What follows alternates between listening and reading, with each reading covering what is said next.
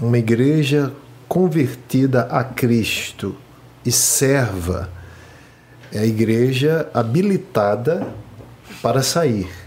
Então, a base de nossa discussão que tem girado em torno disso é o que vai fazer o fator diferença. Eu acredito no remanescente, como sempre existiu. Né? Desde os tempos mais primórdios, sempre houve um remanescente.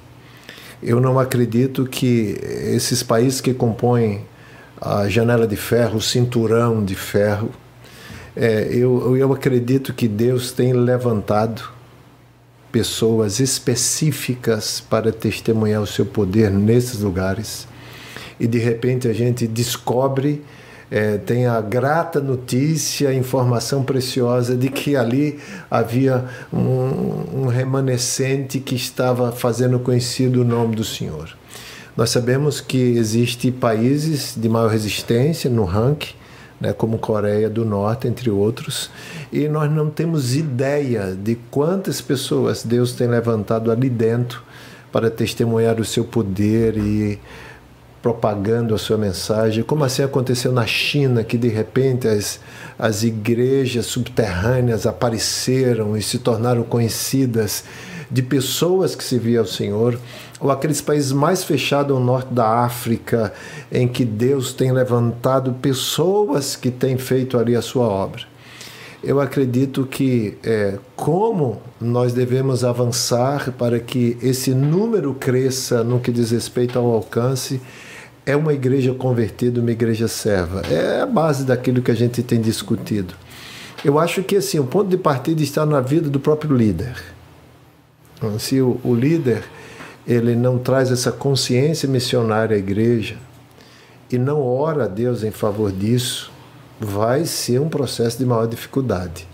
Então, quantos pastores, na verdade, nós podemos identificar que tem essa vida, que tem esse propósito de trazer a consciência missionária à sua igreja numa perspectiva bíblica, eminentemente bíblica, e tem orado com a sua comunidade para que Deus use aquele rebanho da forma como Deus queira usar e que possa dali sair outras pessoas dando testemunho primeiro em sua Jerusalém, dando primeiro testemunho à sua comunidade, na vida, no, no ambiente que vive, para assim poder é, transpor os limites culturais. Eu acho que a responsabilidade primária são dos líderes, dos pastores.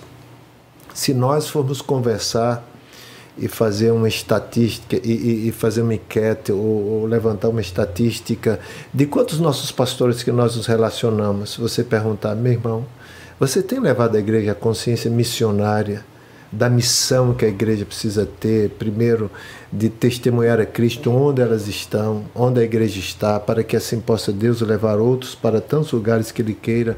Você tem orado diariamente por isso? são pouquíssimos os pastores que irão dar testemunho nesse sentido. Dizer, sim, eu tenho orado para que Deus use essa igreja no local em que ela está e possa usar tantos outros para alcançar esses desafios mais externos. A gente tem discutido isso desde o início, que o problema está onde? Na conversão da própria igreja, no entendimento da própria igreja e de sua missão. Infelizmente, o secularismo de fato tem sido o, o maior entrave para que a igreja não apenas conheça a sua identidade enquanto cristã, mas também faça a obra de Cristo. Então eu vejo que isso é o principal problema. Nós, é, eu vou dizer, pastor, na verdade são poucos os pastores que até oram por esses desafios. É, se você falar é, janela 1040, se você falar cinturão de ferro, muitos pastores vão dizer: o que, que você está falando? Quais os países que compõem isso? Uhum. Eles não é. vão entender. Verdade. Pastor Jorge, o que o senhor acha? É, quando o pastor Roberto está falando sobre esse problema é, que nós vemos hoje, né, de muitos líderes que realmente têm, é, têm buscado mais. Uh, eu creio que há uma questão aí ministerial, o entendimento do que é a vocação, o que, é, o que significa ser pastor.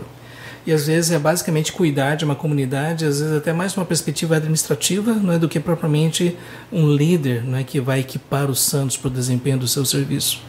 E, uh, e esse tipo de, de problema é, daí só vai ser resolvido exatamente né, quando é, os líderes que estão à frente da igreja é, assumam essa, essa, uh, esse chamado, essa vocação. Né?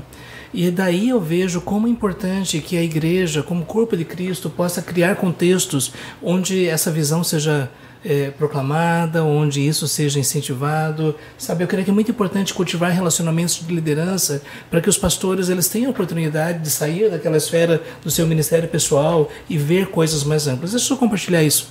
Há anos atrás eu, eu tive a oportunidade de é, fazer um treinamento de liderança no Instituto Hagai. Ah, é, e e para mim isso foi muito especial. Eu já era pastor há muitos anos. Não é? Eu agradeço a Deus, né, a igreja onde estava investiu em mim, né, para que eu pudesse ir pro pro Havaí para fazer, passar duas semanas lá no treinamento é, de liderança, não é? Aí eu pensei, ah, vai fazer turismo lá? Ele disse, não, é, eu até, eu acho que eu dancei um pouquinho de hula, essas coisas assim, mas na verdade, para mim, o que foi mais importante foi perceber aquilo que Deus está fazendo no mundo. Uhum. Sabe que existem muitos lugares onde líderes com visão missionária que estão treinando pessoas, que vidas estão sendo alcançadas. E eu creio que é muito importante a gente cultivar essa consciência Sem de que nós fazemos parte de algo muito maior não é? E que nós não podemos ficar olhando somente para a nossa pequena comunidade, mas lembrar que nós estamos, nós fazemos parte dessa realidade do cumprimento da grande comissão em todas as nações. Pensando sobre essa questão né, de alcançar pessoas, eu acho que é muito importante que as igrejas deem aos seus membros a oportunidade de ter experiência missionária. Então, veja, é, por exemplo, hoje igrejas fazem viagens missionárias e ali existe despertamento de vocações. Então, é muito interessante sabe, mobilizar uma igreja, entrar num ônibus, ir para uma cidade, ir lá pregar o evangelho e, quem sabe, até em outros momentos, de uma experiência transcultural sabe, de ir para um outro contexto, uma outra língua, outra cultura uhum. e quem sabe aí nós vamos ver o despertamento né, de mais pessoas. A terceira questão né, que o pastor é, Moisés estava mencionando aqui é a obra missionária realmente ela tem avançado através de grandes avivamentos espirituais. E hoje em dia quase nós não falamos sobre isso. Nós temos dois problemas aqui. Um deles é a inte intelectualização da fé. Hoje nós temos muitas pessoas que estão interessadas no componente teórico, conceitual da fé, e não propriamente a experiência do poder de Deus, a experiência espiritual. E por outro lado, nós temos muitos grupos que buscam um tipo de misticismo vazio, sem qualquer conteúdo bíblico. E a, grandes avivamentos eh, espirituais acontecem naquilo que se chamou, inclusive na vida do, do pastor Lloyd Jones, de lógica em fogo. Isso é, a verdade de Deus pelo poder do Espírito Santo sendo proclamada. E eu creio sim que é muito importante em nossas comunidades de nós contarmos para as pessoas os grandes feitos do Senhor. Olha, nós, você sabia que já aconteceu uma grande reforma protestante? Você sabia que já houve um grande movimento missionário? Você sabia que em diversas nações do mundo Deus derramou seu Espírito de uma forma extraordinária e que vidas foram convertidas eh, aos milhões? Você sabia que nesse mesmo momento, hoje em dia, em diversas partes do mundo, Deus está fazendo uma obra especial? Eu fiquei muito feliz em saber que lá em Israel tem aumentado o número de convertidos entre os uhum. judeus. Existe inclusive uma missão chamada One for Israel, que eles estão usando a tecnologia, YouTube e tudo mais, e muitos judeus estão ouvindo. O pessoal, alguns vão para a rua para perguntar para os judeus sobre Isaías 53. Quem é este aqui de Isaías 53? É, a gente tem notícias de que na Europa, em muitos lugares, está começando a haver uma renovação de pessoas que estão pregando o evangelho depois de tanto tempo de secularização, não é? Então, quando isso acontece, daí nós, nós percebemos, nós participamos de algo maior. Uhum. Jesus disse: Edificarei a minha igreja e as portas do inferno não prevalecerão contra ela.